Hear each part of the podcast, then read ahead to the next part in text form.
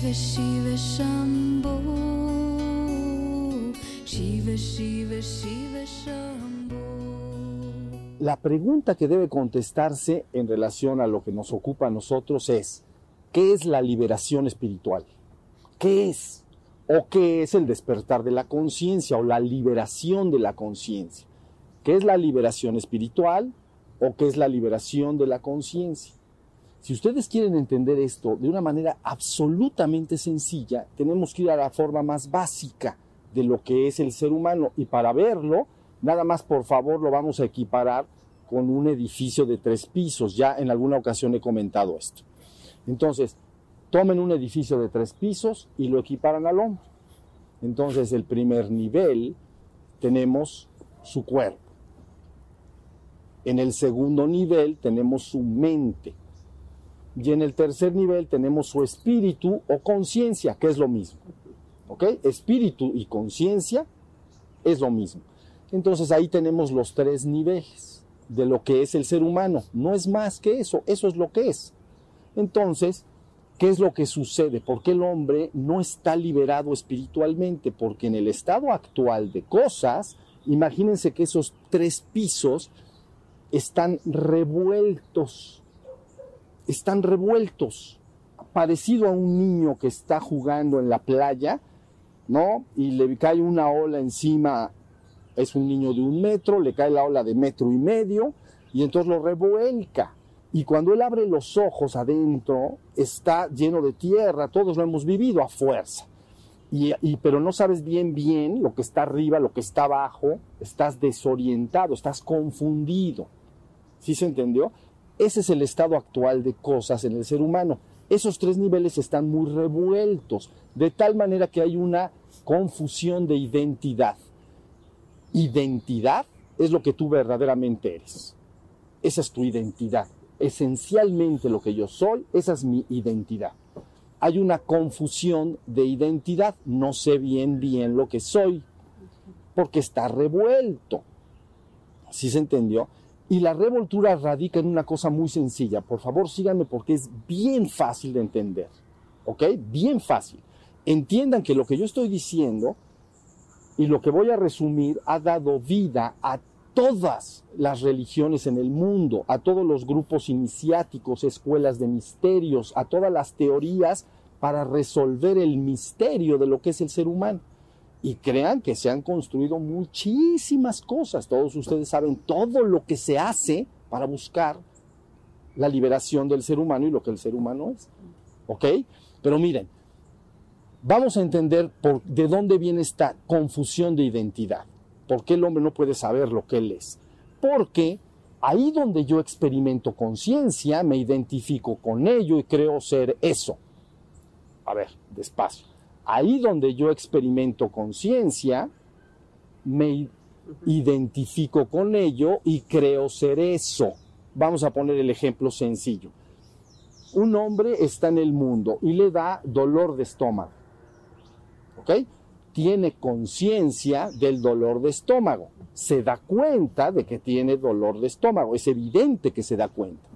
Pero entonces la confusión viene que como cobra conciencia en el cuerpo, él dice, yo tengo dolor de estómago en el cuerpo, luego entonces yo soy el cuerpo, pues que tengo conciencia en el cuerpo. Ahí está el problema. Ahí donde tengo conciencia, me identifico con ello y creo ser eso.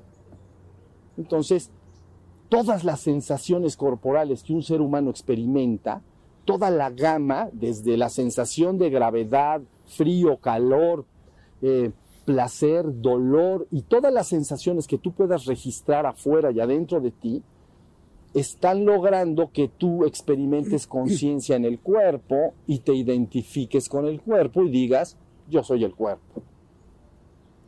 Ahí les va. Alguien enfrente de ti te dice, yo tengo un dolor de estómago. ¿Ya? Entonces yo digo, ¿puedo yo tener conciencia de ese dolor de estómago? ¿Verdad que no? Lo tiene él. Luego entonces digo, yo no soy eso, yo no soy él, yo no soy ese cuerpo. Pero si sucede el dolor de estómago acá, yo tengo conciencia acá. inmediatamente me identifico con ello y digo, yo soy el cuerpo. Punto. ¿Ya vieron? Y el hombre entonces, cuando los demás platican de sus sensaciones y de todo, ellos ven si tienen la conciencia de ello. Hoy hace mucho frío. Entonces, tú no dices, ¿puedo sentir el frío que él siente? No puedo sentirlo. Tengo que cobrar mi propia conciencia de si hace frío o no hace frío. Y en cuanto cobro conciencia, me identifico con ello. Y hago una, hagan de cuenta, una lógica simple si yo tengo conciencia en mi cuerpo de tener frío, luego entonces yo soy mi cuerpo, porque ahí tengo conciencia. Y donde no tengo conciencia, no soy. Si esa persona de allá enfrente tiene frío, calor, eso yo no soy. ¿Ya se entendió? Estoy empezando a experimentar una confusión de identidad. Ahorita van a ver por qué es esto. Luego entonces, esto no representa ninguna, ninguna duda. Luego vamos a la mente. Nuevamente sucede exactamente lo mismo. En mi mente, cuando yo pienso o imagino, todo mi pensar y sentir siempre se está asociando a emociones, estados de ánimo. Entonces, si pienso en algún amigo querido, a lo mejor siento alegría porque quiero verlo, o a lo mejor siento tristeza porque no lo puedo ver, y empieza mi pensar y sentir todo lo que sucede en el segundo piso, toda mi actividad mental se relaciona íntimamente con emociones. Tengo emociones de todo tipo. Puedo tener miedo, alegría, tristeza, soberbia, envidia, celos, etcétera, etcétera, etcétera. Pero sucede lo mismo que con el cuerpo. Entonces, de repente digo, estoy teniendo conciencia de que hay miedo. ¿no? Y entonces inmediatamente digo, yo soy mi mente, yo soy lo que pienso y siento, porque estoy teniendo conciencia de ello. Cobré conciencia de mi emoción, de miedo o alegría o tristeza, inmediatamente me identifico con ello y digo, yo soy la mente. ¿Ya se entendió? Entonces, ese es el estado actual de cosas. Las personas están creyendo ser, esencialmente hablando, no transitoriamente, transitoriamente, lógicamente hay un cuerpo ahí, pero esencialmente las personas se han identificado con sus cuerpos y mentes, y entonces dicen yo soy mi cuerpo y mente. Eso en, en Oriente le llamarían este es un jiva, el viviente, aquel que se ha identificado con el cuerpo y la mente, vive en una ilusión desde el punto de vista esencial transitoriamente hay cuerpo y mente, sí, eso sí, pero no esencialmente y eternamente. ¿Ya se entendió? Ahora, ya tenemos la idea, ¿no? Nos vamos al tercer piso y entonces decimos, el espíritu antes aquí estaba hiper, super, ultra mal definido. Entonces ahora ya lo tenemos definido, espíritu igual a conciencia. Aquel que se da cuenta en ti, ese es tu espíritu y es tu conciencia. Me doy cuenta. El tercer piso es el espíritu o conciencia. ¿Ya se entendió? Es el que se da cuenta de lo que sucede en el primer piso y es el que se da cuenta de lo que sucede en el segundo piso. Pero como está revuelto, está confundido, tiene una crisis de identidad, es decir, una confusión de identidad porque está experimentando conciencia en el cuerpo y en la mente y se ha identificado el ser humano con esa parte de sí mismo. Pero, ¿en qué radica tu liberación espiritual o liberación de conciencia? Liberación por siempre y para siempre. En que te des cuenta que tú eres esa propia conciencia.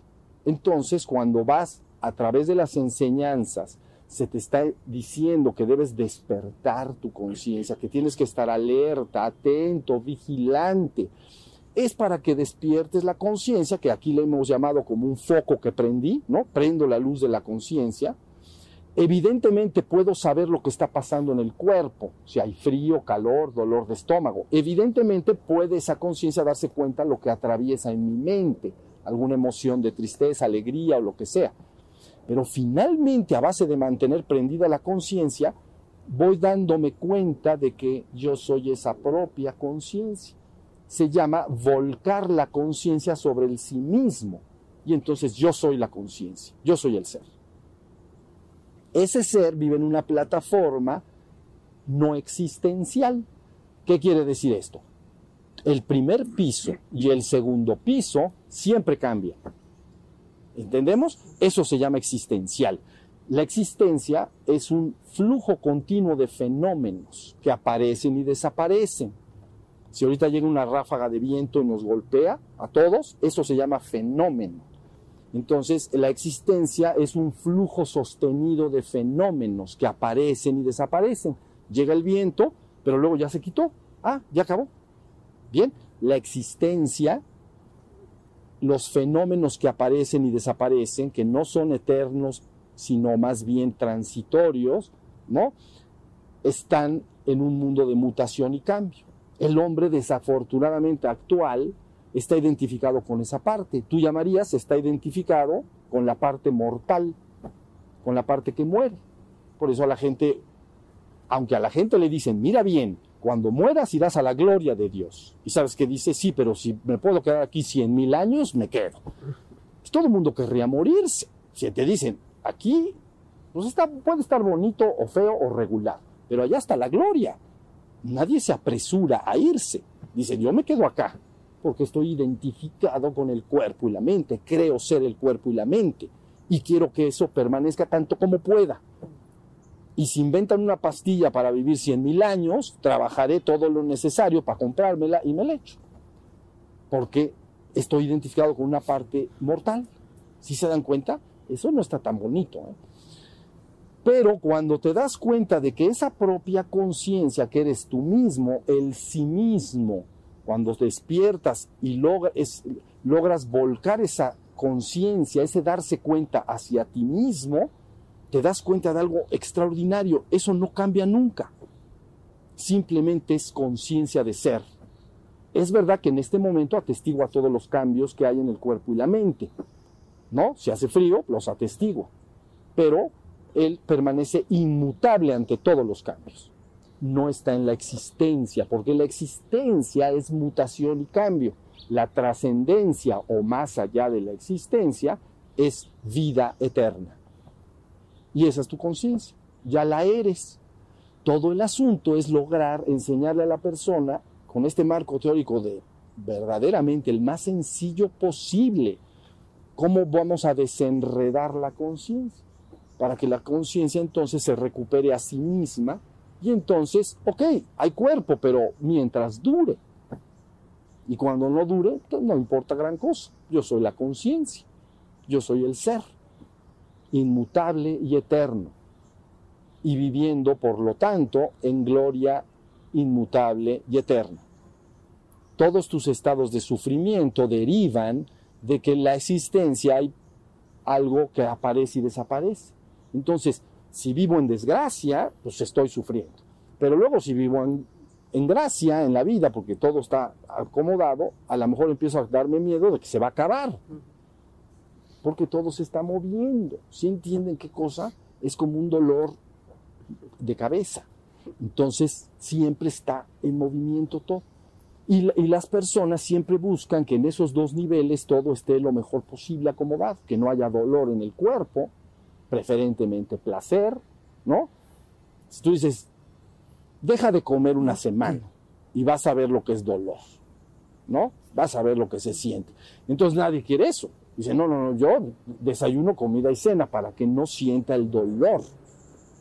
¿Ves? Entonces toda la vida la pasa el ser humano en el piso 1 y el piso 2 tratando de que no haya sufrimiento o que haya placer.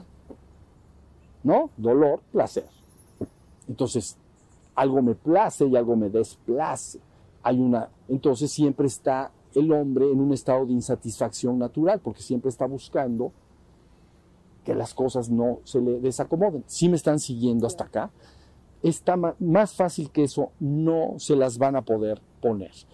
Luego entonces lo único que tengo que hacer es irme dando cuenta que yo soy la conciencia. Esa conciencia se despierta a través de las prácticas de atención, porque la conciencia es como un testigo de lo que pasa en la existencia, se da cuenta, es consciente de lo que pasa en la existencia, también es consciente de sí mismo. Entonces, ¿cómo desarrollo o prendo la conciencia? Pues está facilísimo. Voy a estar atento de todo lo que siente mi cuerpo. Entonces, ¿estás sintiendo frío? Estoy consciente. ¿Estás sintiendo el agua cuando me baño? Estoy consciente. ¿Estoy caminando? Estoy consciente. ¿Ya vieron? Entonces estoy despertando el tercer piso. Las personas que conocen tienen un ínfimo grado de conciencia desenredada. Esa, la conciencia desenredada es algo como que no está en confusión. La mayoría de la conciencia está metida en los otros dos pisos. Así es como están los seres humanos, todo el tiempo. Entonces tú lo que tienes que hacer es despierto mi conciencia y la voy consolidando. Es como si te fueras mudando al tercer piso. ¿No? Te vas mudando. Y cada vez entonces yo me voy identificando con la conciencia. Esa conciencia es tu propio ser. ¿Ya se entendió? En la India, vamos a poner ese ejemplo. Al jiva, jiva es una palabra que en español más o menos puede ser como el viviente. El jiva está identificado con el cuerpo y la mente. El atman es la conciencia. Y atman quiere decir en español el sí mismo. La conciencia, testigo.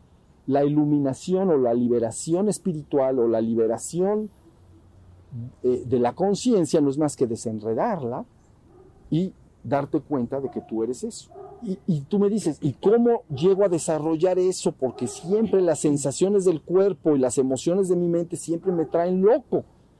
Pues tienes que estar haciendo hasta que te canses prácticas de día y de noche para estar atento, atento, atento. Entonces estás recuperando la conciencia. ¿Sí, ¿Sí más o menos entendió? ya lo eres, no te lo van a dar y no te lo van a quitar, pero de momento hay una en el ser humano una confusión de identidad. Identidad es lo que eres esencialmente, no lo que eres transitoriamente. Porque ahorita tú puedes decir, yo soy un hombre, yo soy una mujer, eso es una verdad transitoria, pero no es tu esencia no es tu identidad esencial. Cuando digo identidad esencial es que es lo que eres en el sentido, la neta, no transitoriamente. Aquí hay hombres y mujeres. Nos remontamos 100 años adelante. Va, ahí. No hay ni una de ellas, de los que están sentados. ¿Se entendió? 100 años no es nada. Es un pestañeo. Entonces, ¿Ves? Eso es transitorio, eso es mortal, eso es una verdad. Sí, aquí hay un hombre, allá hay una mujer, pero ahorita, espérate dentro de 100 años. ¿Ya me entendiste? En cambio, la conciencia de que yo te estoy diciendo es tu parte eterna e inmutable. Le llaman inmortal, le llaman eterno, y, y, y ya lo es ahorita. Ahorita. Lo que pasa es que nada más estás viendo lo mutable. Y entonces no cobras conciencia de que eres esencialmente inmutable. Más fácil que eso, imposible. Entonces las personas deben de aprender a despertar su conciencia y deben ir y luego la volcan sobre sí mismo. ¿Ves? Son dos ojos los que tienes. Bueno, vamos a ver. Bueno, tienes dos ojos de carne. Ellos ven para afuera pero tienes un ojo que le vamos a llamar de conciencia. Ese ojo ya lo tienes. Bueno, cuando yo me doy cuenta, como el pájaro que cantó ahorita por allá, entonces, allá hay otro, mira, todos. Entonces me doy cuenta, es, no me doy cuenta con los ojos. Y tú dices, ¿te das cuenta con los oídos? No, me doy cuenta con la conciencia, a través del oído, pero me doy cuenta con la conciencia de que está cantando los pájaros. ¿Ya se entendió? Esos entonces los ojos ven para afuera, pero ese ojo del que yo te estoy hablando puede ver para afuera si es que escucho el pájaro, pero también puedo dirigir ese ojo hacia adentro, hacia sí mismo.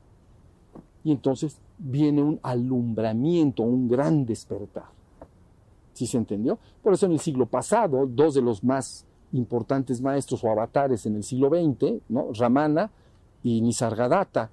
Entonces Ramana, todo lo que dijo es, rescatado de milenios atrás. Háganse una sola pregunta, ¿quién soy yo? Entonces, ¿por qué? Porque si yo digo quién soy yo, ese ojo de conciencia se dirige para buscar lo que soy yo. Entonces dice, pregunta, ¿quién soy yo? ¿Quién soy yo? Entonces, ¿ves? Tu ojo como que busca para adentro, dice, ¿quién soy yo? Ahí está ya la conciencia buscándose a sí mismo. Si entra en sí mismo poderoso, es un alumbramiento que dice soy, pero soy, pero bien cañón. ¿Ya? Nisargadatta, entonces, en vez de pregunta, lo que hace es una afirmación.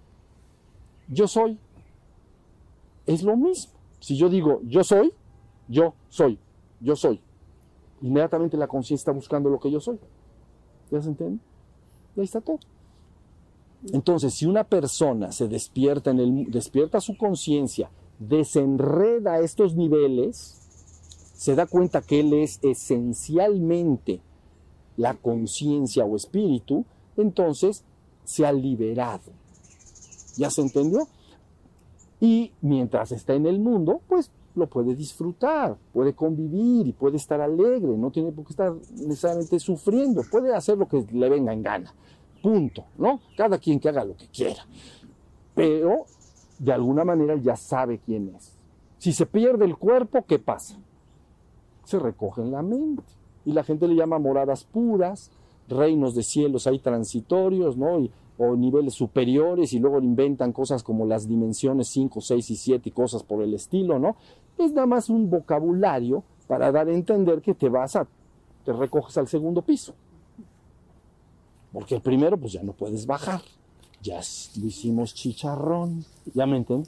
Lo metimos en un asador, ya ven que ahorita ya usan el asador, y entonces te dicen, aquí está, está, estaba tu cuerpo.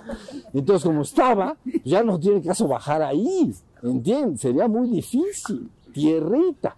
Me tengo que ir a la de a fuerza al segundo piso, porque me quitaron el primero. Ya no lo tengo. Pero a ti no te ha pasado nada, entonces la conciencia tiene referencia nada más del segundo piso. Pero ahí también puedes estar confundido. ¿Sí se entendió?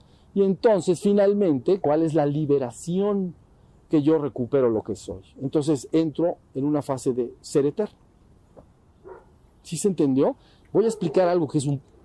Vamos a asemejar el tercer piso con una, un ave, un pájaro. ¿Ok? Ese es el tercer piso. Imagínate que lo despiertas y en el proceso que ustedes llamarían muerte, remonta el vuelo, pero ya sabe quién es. Entonces está feliz, se libera. O sea, dice, bye bye, ahí, me alcanzan. Entonces se va, remonta el vuelo a las alturas, entiende, de una manera extraordinaria. Pero si ese, ese, ese ave, esa pájaro, esa conciencia está revuelto y quiere ser el cuerpo y la mente, entonces busca reorientarse en el piso 2 y 1. No sabe que él es el piso 3. ¿Ya se entendió? Y eso es lo que la gente llama que la conciencia no está liberada, porque él está creyendo ser el piso 1 y 2, entonces refabrica el piso 1 y 2. Punto. En realidad nunca ha pasado nada, tú siempre eres la conciencia, pero como hay una confusión de identidad, yo quiero estar donde yo soy, yo soy el cuerpo, yo quiero tener cuerpo. Yo soy mente, yo quiero tener mente. Entonces, ¿qué pasa cuando la conciencia se remonta al vuelo? Está confundida, porque dice, yo soy el cuerpo y la mente. Entonces, ¡pum! ¿Ya vieron? No está liberada la conciencia. Punto. Está atrapada en, el piso 1 y 2. Y tan pronto sale del 1 y del 2, quiere regresar al 1 y el 2. Porque él es, es donde se experimenta ella como un ente viviente. ¿Ya se entendió? Pero si me despierto bien en esta vida, está bien fácil. Ya nomás espero suavecito, ¿me entiendes? Se dice, ¿cómo se dice? Cooperando. suavecito y cooperando. Contra más voy hacia lo que la gente tanto teme, que es la muerte, entonces estás cada vez más glorioso. Interiormente diría, Señor, estoy alcanzando tus pies. Ya me falta tantito. Pero ¿quién dice eso? La conciencia liberada. Si tú crees en el cuerpo y la mente, no vas a decir eso. Nadie lo dice. ¿Sí se entendió? Y entonces ya esa ave puede remontar el vuelo y es lo que la gente entiende como se liberó. Ya preguntas filosóficas o teológicas, ¿por qué y para qué de todo esto? Eso yo no voy a entrar en eso. A mí lo que me importa es que ustedes entiendan lo que tú eres. Tú eres la conciencia. Y contra más la despiertes, y contra más puedas durante el día estar despierto en la conciencia, entonces quiere decir que ya estás desenredando. Y vas a ver que conforme más puedas estar despierto, periodos del día de varios minutos, bien consciente de ser, entonces cambia el foco de identidad. Me identifico con ese ser que soy. ¿Sí se entiende? Y entonces, caput. Caput. Se acabó, a, a, algunos, a mí no me gustan estos de, cuando hablan de que la reencarnación, la no reencarnación, pero lo estoy diciendo en, en términos de ese tipo para que entiendan cómo se dice, se cerrará para ti el ciclo de la, el ciclo de necesidad y sufrimiento. Se cerrará el ciclo de necesidad y sufrimiento porque yo me identifico con el ser que soy, que es conciencia en sí misma, y, cuan, y entonces ese lo único que quiere es fundirse con la conciencia absoluta, porque esa conciencia que llamo sí mismo, esencialmente sabe que es uno con el absoluto. Entonces no busca más que esa dirección, no busca la dirección hacia el cuerpo y la mente. ¿Sí se entendió? No es una repulsión al cuerpo, no es peyorativo. Es verdad que eres cuerpo y mente, sí lo es, pero es transitorio. Cien años adelante no lo vas a hacer, diga lo que diga quien lo diga, pero tu conciencia prevalecerá. Es más, nunca ha estado en juego. Y por eso dice, por eso dice, nada real puede ser amenazado. ¿no? Estabas hablando de curso de milagros, nada real puede ser amenazado. Tu verdadera conciencia permanece inmutable y eterna. ¿No? Nada real puede ser amenazado. Nada irreal existe. Está hablando de la ilusión. En esto radica la paz de Dios. Eso es lo que dice. ¿No? Y por eso hace un contraste el curso, que lo estoy comentando porque antes de que llegaran ustedes hablábamos del tema, por eso ese curso hace una tajante separación entre la realidad de tu ser divino y el mundo de la percepción. ¿Ya viste? Curso de milagros, de, entras y no te dice más que hay dos niveles, punto. Percepción y realidad. ¿Qué es la percepción? Percepción es aquello de lo que yo me doy cuenta, percibo. ¿Qué percibo? Percibo mi cuerpo, está acá, y percibo lo que sucede en mi mente. Ah, y él dice, eso es ilusión. Está claro, ¿no? Y habla de la realidad con mayúscula, que yo le llamo verdad. ¿No? ¿Cómo ven? ¿Dudas sobre esto? No, no hay verdad. Entonces, si ustedes ya finalmente, lo único, si entienden lo que les estoy diciendo y nada más dijeran, yo voy a poner en mi vida en primer lugar mi despertar. Y en segundo, haz lo que quieras. Pero pone en primer lugar tu despertar, porque si no lo pones en primer lugar, te lo digo de una vez, vas a llegar a los 98 y no va a estar desenredado esto, porque está bien enredadito. ¿Me entiendes? Pero si lo pones en primer lugar, va pasando un año, dos años, tres años. Y entonces me marcho glorioso de este mundo. Me, me, marcho en gloria, en paz, feliz, en armonía y aparte de todo lo disfruté una barbaridad, porque soy bien consciente de quién soy y entonces las cosas que aparecen y desaparecen, bueno, si están las disfruto y si no, pues ya, ya no están. Y ya, pues ya. Si aparece otra vez, pues lo vuelvo a disfrutar. Como los niños con las pompas de jabón, ¿no? Entonces puedes echar tus pompas de jabón, las disfrutas y se revientan, pues echa más, y ya no pasa nada, ¿me entiendes? Pero tú sabes quién eres. ¿Dudas sobre esto? Entonces, eh, ahora actualmente el tercer piso lo tenemos desocupado.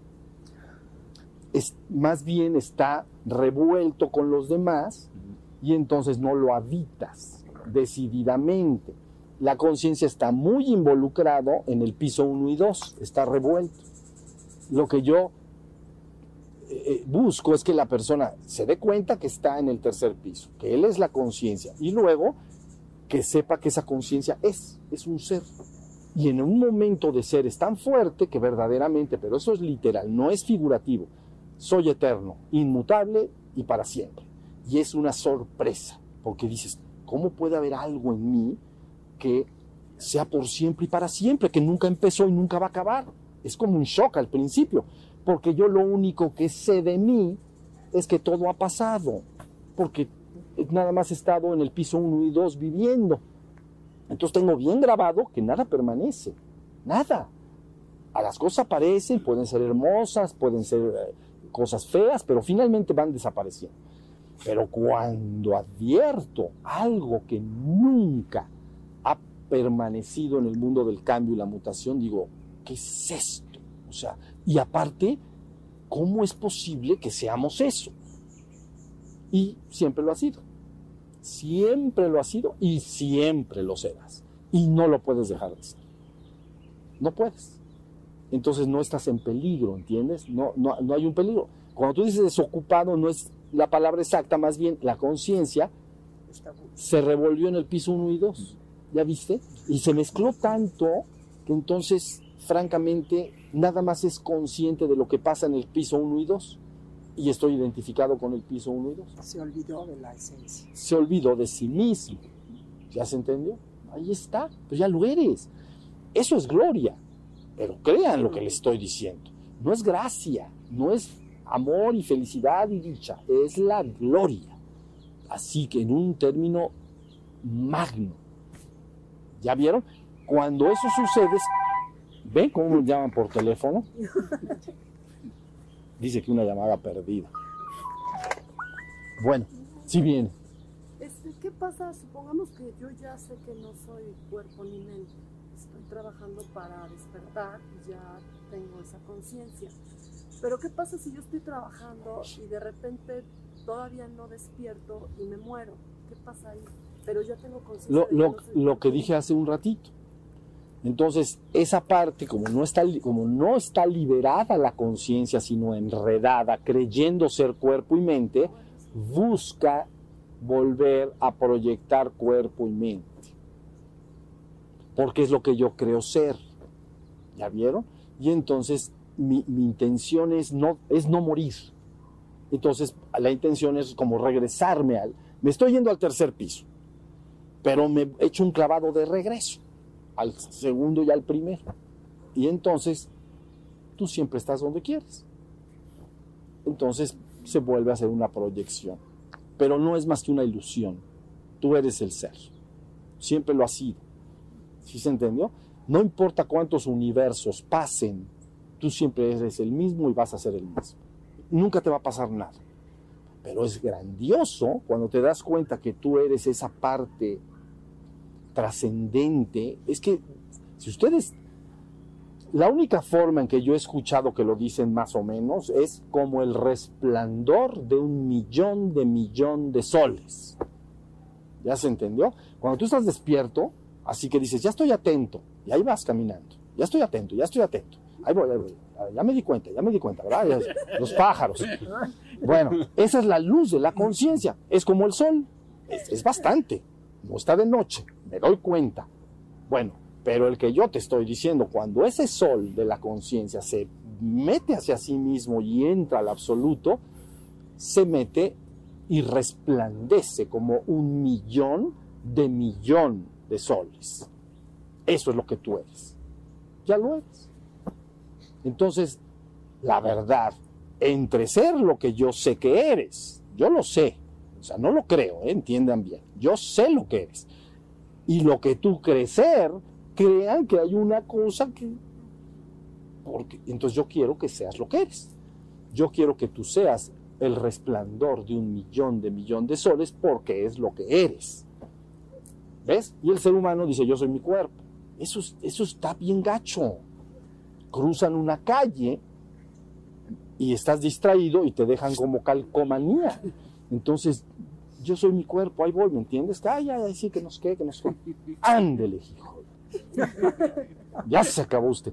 Eso, eso no eres. Entiendan. que está gacho que atropellen, no lo dejen como tortilla, ¿no? Pero, ¿qué más da? Es que eso no eres. Por eso hay palabras que son altamente brutales para la mente humana, como la carne es nada. Es el espíritu que despierta. Esas son palabras de Cristo, ¿no? La carne es nada. Es espíritu el que él despierta. Entonces despierta tu espíritu. Y tú me dices, ¿por qué? Porque es lo que eres. Y en honor a la verdad, no me gusta que haya una identificación con el cuerpo porque eres un millón de millón de soles. Eso es lo que eres. Todos son eso. ¿Ya vieron? Entonces venimos ahora al mundo, nos informamos todos, es lo que estamos haciendo acá, ¿no? Nos empezamos a informar todos. Oye, ¿qué crees? Tenemos noticias de que somos el resplandor de un millón de millón de soles.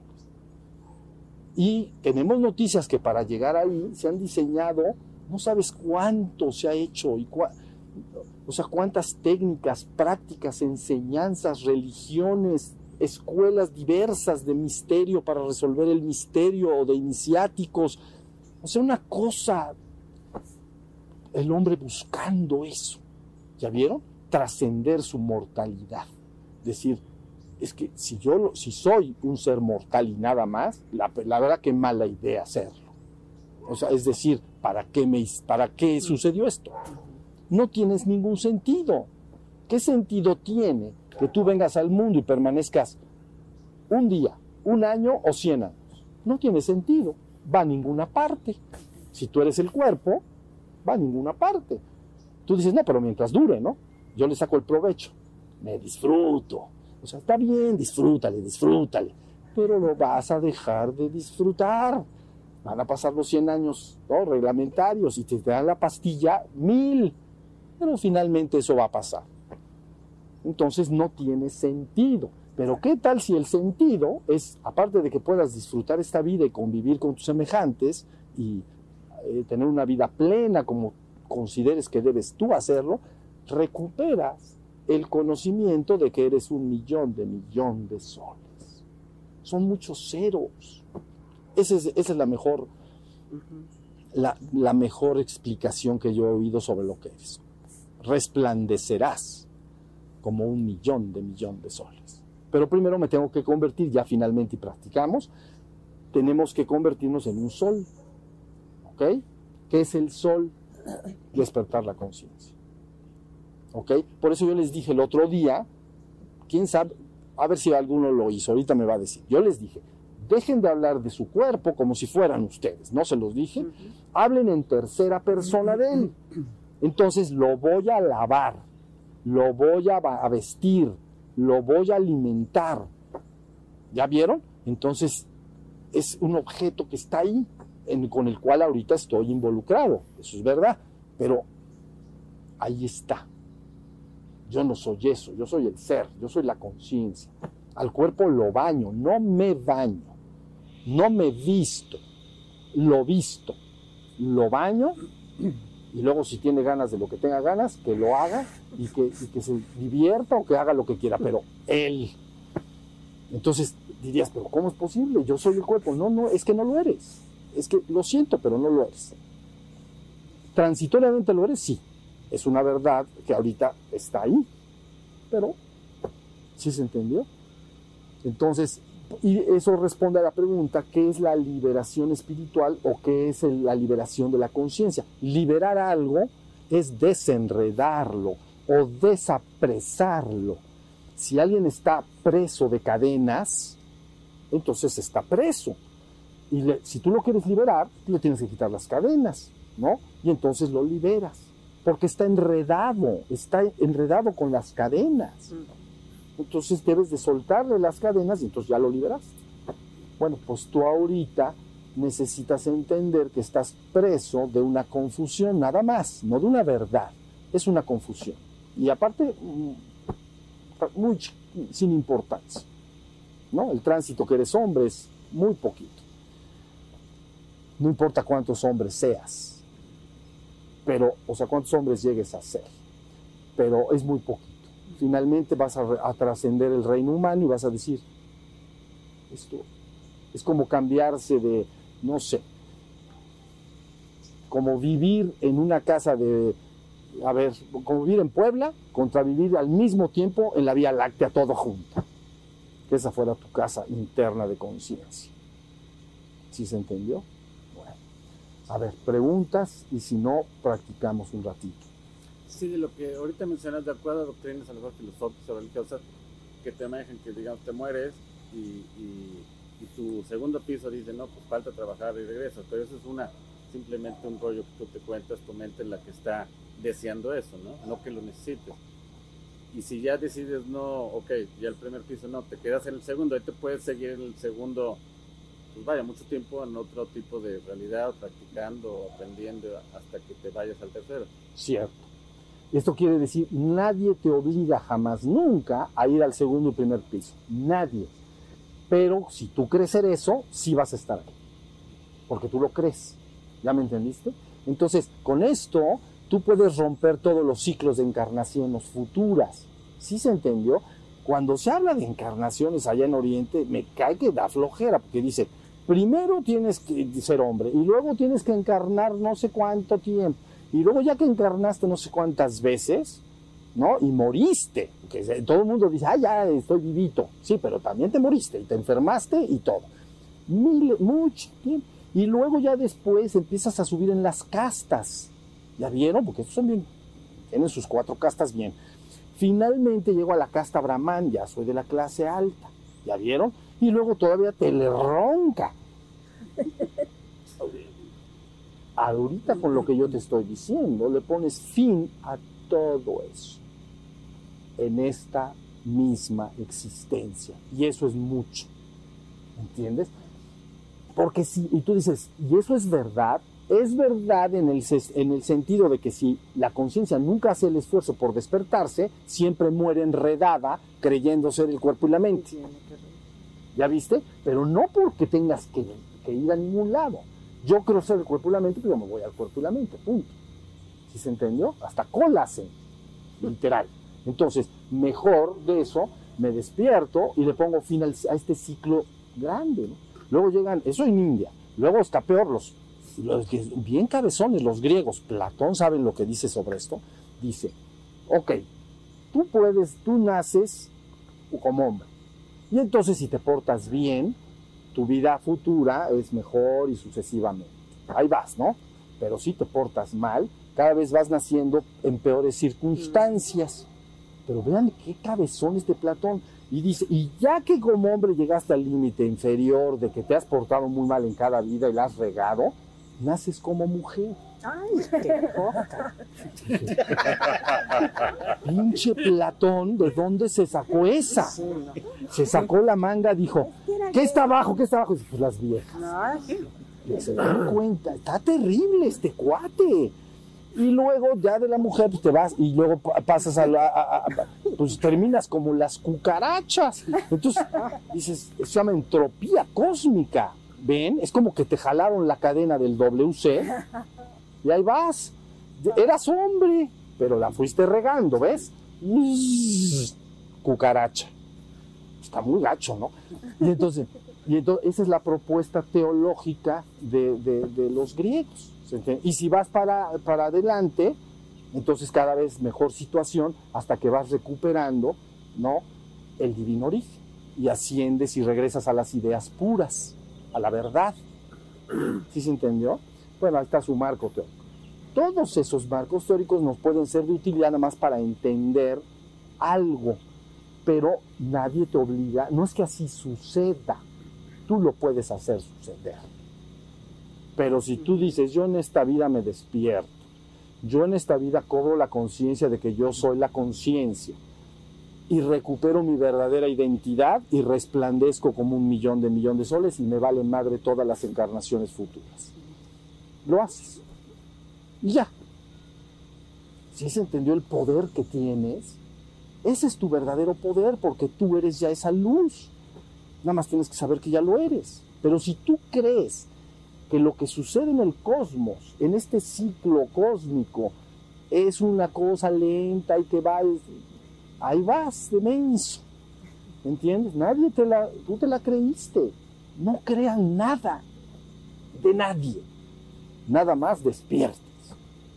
No le vuelvan a creer nada a nadie. Nada más con tu propia conciencia busca la verdad. Pero ¿cómo busco? A ver, se me pierde un reloj en mi casa, mi reloj de pulso, ¿no? Entonces, ¿con qué lo busco? Con los ojos, pero con la conciencia. Entonces, estoy buscándolo, ¿ven? ¿Con qué lo busqué? Con la conciencia a través de mis ojos. ¿Sí se entendió? Bueno, pues nada más tienes tu conciencia para buscar la verdad. si lo buscas con tu mente del segundo piso, vas a construir teorías. Y esas teorías son filosofías, son teologías que las gentes andan defendiendo a capa y espada y por los cuales la humanidad se ha estado mata y matas continua y sostenidamente. ¿Ya vieron? Unos dicen, hay muchas encarnaciones, y el otro llega y dice, no hay ni una encar no hay más que una. Sacan sus espadas y dice, vamos a, a, a matar por una, por una tontería. Entonces no le crean nada a nadie, nada más despierten y entiende que solo tu conciencia puede conducirte a saber quién eres. No tienes otra herramienta, pero la gente le confía mucho a la mente y entonces con la mente está buscando y marca marcos teóricos que terminan siendo creencias, ¿no? Platón creía capa y espada lo que les acabo de decir. Los hindúes mantienen a capa y espada este proceso cíclico largo de encarnaciones. Y yo te digo una cosa, tú eres esencialmente divino y puedes recuperarlo si lo quieres. Punto, porque es lo que eres. ¿Ya vieron? Entonces le quitamos un plumazo a todas las eras, ciclos cósmicos y todo lo demás, ¿no? Abandonamos los designios de los dioses que dicen es que vamos a hacer esto y van a ver, nosotros los guiamos. No, no, no, mi conciencia, mi conciencia. ¿Sí se entendió? Bueno, sale, pues entonces, esto que... Una duda. A ver, bien. La conciencia en nosotros siempre ha sido. ¿En qué momento se confundió? ¿O como por qué se confundió y bajamos de nivel? Al primer y segundo piso. ¿Qué fue Bueno, lo que pasó ahí? a veces se habla como un experimento de ver esa conciencia si puede mantenerse en cualquier realidad dada. Lo que sucede es que a veces una realidad es muy, eh, muy- muy- informa demasiado y la conciencia se despista. Pero una vez que lo recuperas, lo que quieres tú es ser consciente acá de que eres divino y no nada más en la trascendencia. Eres divino en todos los universos y realidades dadas, pero quieres ser consciente de ello acá y entonces poco a poco lo tienes que ir logrando. Entonces, ¿en qué momento en que el deseo, haz de cuenta, la conciencia se da cuando nace un niño, el niño em, siente hambre, pero lo siente como dolor y tampoco sabe muy bien si, está fuera o adentro. Pero esa es una información. Pero luego llegan sonidos, y luego llegan olores, y luego llegan tactos, y luego llega... Entonces la conciencia empieza a, ¿entienden? A identificarse con todo eso y entonces se queda enredado. Entonces, ¡pum! ya lo perdió. Entonces lo mismo que le sucede a un niño sucedería a nivel la humanidad completa o una existencia completa. Existencia completa es la inflada de un globo para que se construya una realidad. Lo mismo que le sucede a un niño, le sucede a la totalidad. Entonces tú estás en el camino de regreso. Esa es la buena noticia. Entonces, y cuando digo esto, no digo porque sea obligado, porque dice, ¿quién dice que vamos de regreso y no de ida, al olvido? ¿No? Porque se dice, primero vas al olvido y luego al recuerdo, ¿no? Así, así se concibe. Bueno, porque cuando tú escuchas lo que eres, ya vas de regreso. A fuerza. A fuerza. ¿Sí se?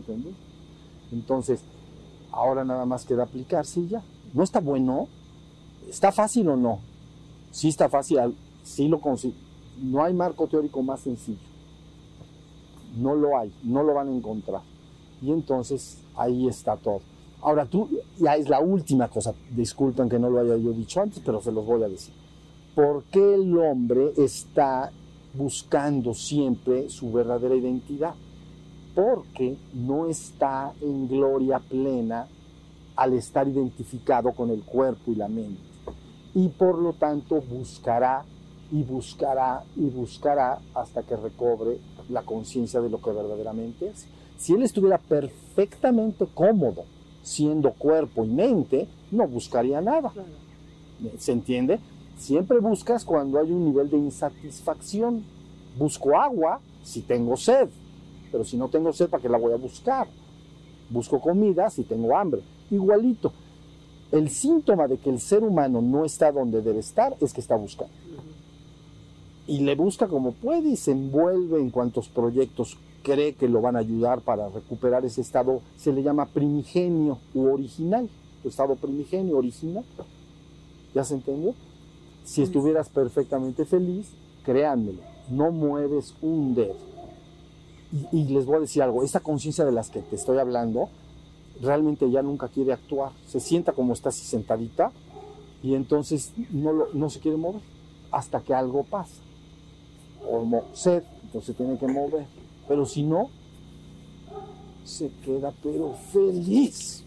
Bueno, ya estuvo. Vamos a por favor a levantarnos y caminamos un ratito, ¿sí?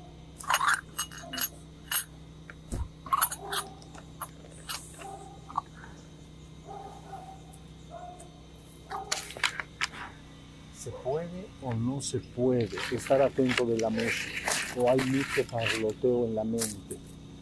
A ver, digan la verdad. Sí se puede. ¿Sí se puede? Llega un momento en que se te olvida que hay música.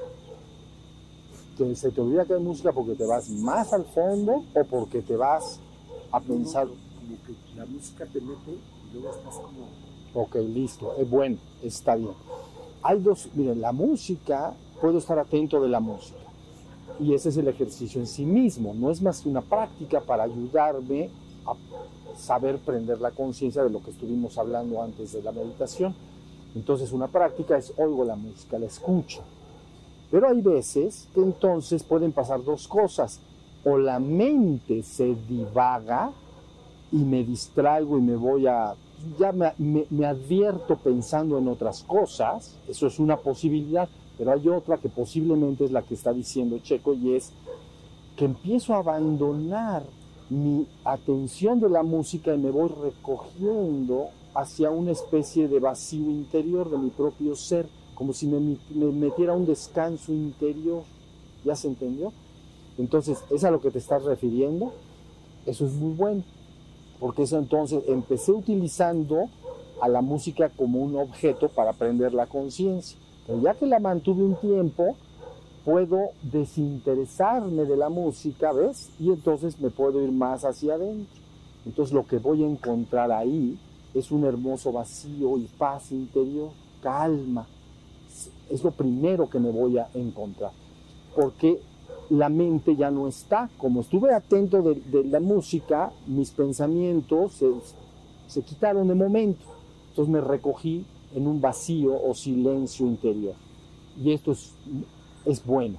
Es como empezar a estar en mi meditación atento de los, del canto de los pájaros en un jardín, pero eso no quita que en un momento dado me desintereso del canto de los pájaros y recojo mi conciencia hacia mí mismo.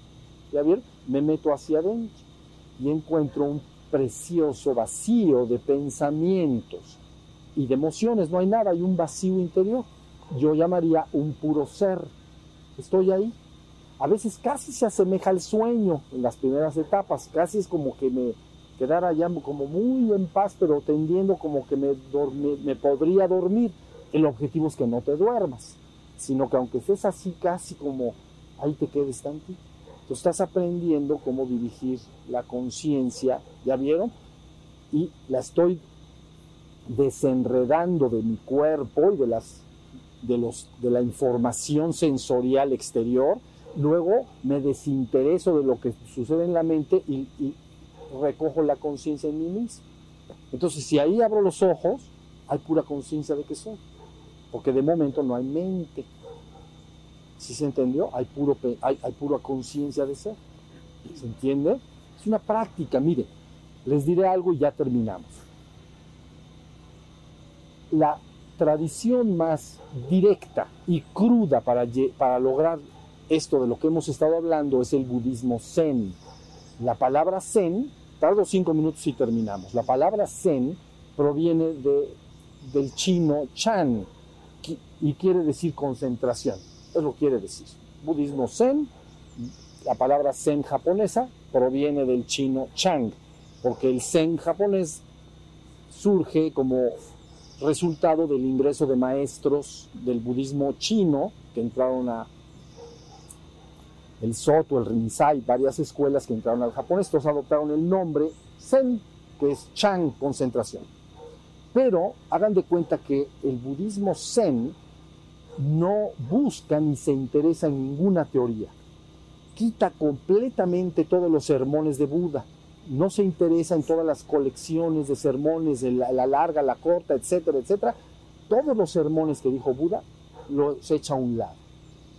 Porque ellos quieren la vivencia directa. Y solo conservan en sus prácticas dos ejercicios.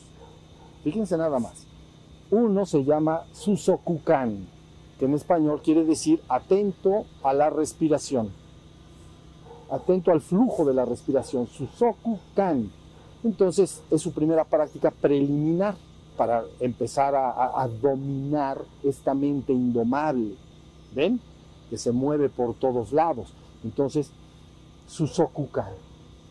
Ya que he practicado mucho tiempo el Susokukan, entonces mi mente va abandonando gradualmente su tendencia a distraerse.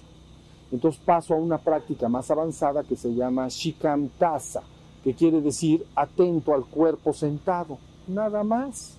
El mismo que hicieron como una estatua parada, atento al cuerpo parado como estatua, atento al cuerpo sentado. Shikamtasa.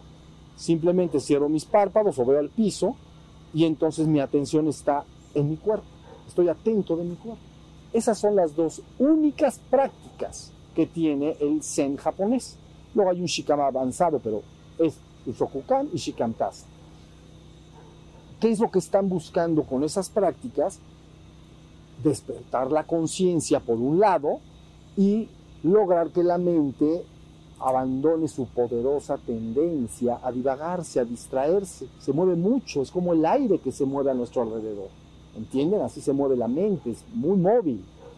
Entonces, si logras despertar la conciencia con estas dos sencillas prácticas y como resultado de ello también tu mente abandona su tendencia a divagar- de repente me advierto, despierto. Ya estoy en la conciencia, ellos llaman kenso, cuando adviertes que eres el ser. Estoy atento, prendo mi conciencia y yo soy. Ya, está, ahí está. Ya lograste un kenso, es una iluminación. Lógicamente eso luego se va a hacer permanente, pero de repente chispea, como, como una luz que chispea igualito. Entonces me doy cuenta de que soy. Esa es toda la práctica. ¿Ya se entendió? Para que entiendan lo poderoso que es esto. Esto es muy interesante porque les voy a contar una anécdota y terminamos para que entiendan el poder del, Zen, por ejemplo, con estas dos sencillas prácticas. Había un maestro ultra reconocido en Japón, que era maestro de Zen, estaba con sus discípulos, y entonces los discípulos empiezan a platicar qué harían si se encontraran a Buda, es decir, a Sakyamuni, o a Siddhartha Gautama, al Buda histórico, pues. Entonces uno dice, no, pues yo iría y le, diría que me hablara y me revelara los secretos de, del nirvana. etc. No, pues yo iría con él, dice otro, y le besaría los pies y estaría a su lado. No, yo me convertiría en su más fiel ayudante. Cada quien diciendo cosas. Entonces le dicen al maestro, ¿tú qué harías? Pues vean lo que va a contestar. Yo tomaría al Buda, lo cortaría con un cuchillo en 100 pedazos y tiraría sus carnes a los perros. Ahí está. ¿Ya vieron? Desaloja toda teoría, toda guía exterior. Dice, olvídate de todo, despierta. ¿Cómo? Susokukan y Shikantas. ¿Ya vieron? Por eso desalojan todos los sutras, que son muchos, tanto así, y nunca leen un sutra. Y los ponen todo el día contra la pared, atentos o a la respiración o al cuerpo sentado. Y en el momento, ya les he platicado, de la distracción, entonces el ayudante que va por atrás los fuetea, ¿no? Y entonces esto es muy importante porque como no quiere ser fueteado, si quieren hacemos la práctica van a ver que no. Es. Aquí en México eso no se vale. Pero allá, para que, como no quiere ser fueteado, y está caminando el instructor atrás con el fuete, fuete de caballo. ¿Estás así? Sí, es un, es un bambú fuete. Sí. Entonces golpea la espalda. Bueno, ahorita lo hacen con bambú hueco, pero puede ser un fuete para que arda. que arde tantito, ¿ves? Entonces, ¡ay! Entonces, sí, porque si es que sabes algo, si nada más suena, o sea, a la tercera te la, ya no sirve el fuego, tiene que arder. Entonces, la persona está así, y si está caminando el instructor, estoy bien atento, y él se da cuenta si estás distraído cuando pasa y te ve la cara, ¿ya vieron? Entonces, como tú tienes miedo de que te den el fuetazo, lo hace por amor. Entonces, está, sí, él, él lo hace por eso. Él quiere que te despiertes. Entonces, pero de todas maneras tú no quieres que te peguen. Entonces, mantienes la atención. ¿Ya viste? Porque estás en peligro de que te den un fuetazo. Entonces, estás a las vivas, estás despierto. ¿Sí se entendió? Eso es todo. ¿Ve? Una práctica tan sencilla para obligar a aprender la conciencia y a sostener la. Y que finalmente al prenderla y trascender en un momento la mente, la conciencia se vierte sobre sí misma y dice soy, y eso le llaman kenso. Es una iluminación. ¿Ya viste? Entonces ahora conoces tu verdadera naturaleza o tu verdadera identidad. Tú eres la propia conciencia. ¿Sí se entendió? Bueno, ya platicaremos más adelante de otras prácticas. Muchas gracias y estamos entonces juntos los que quieran el próximo sábado.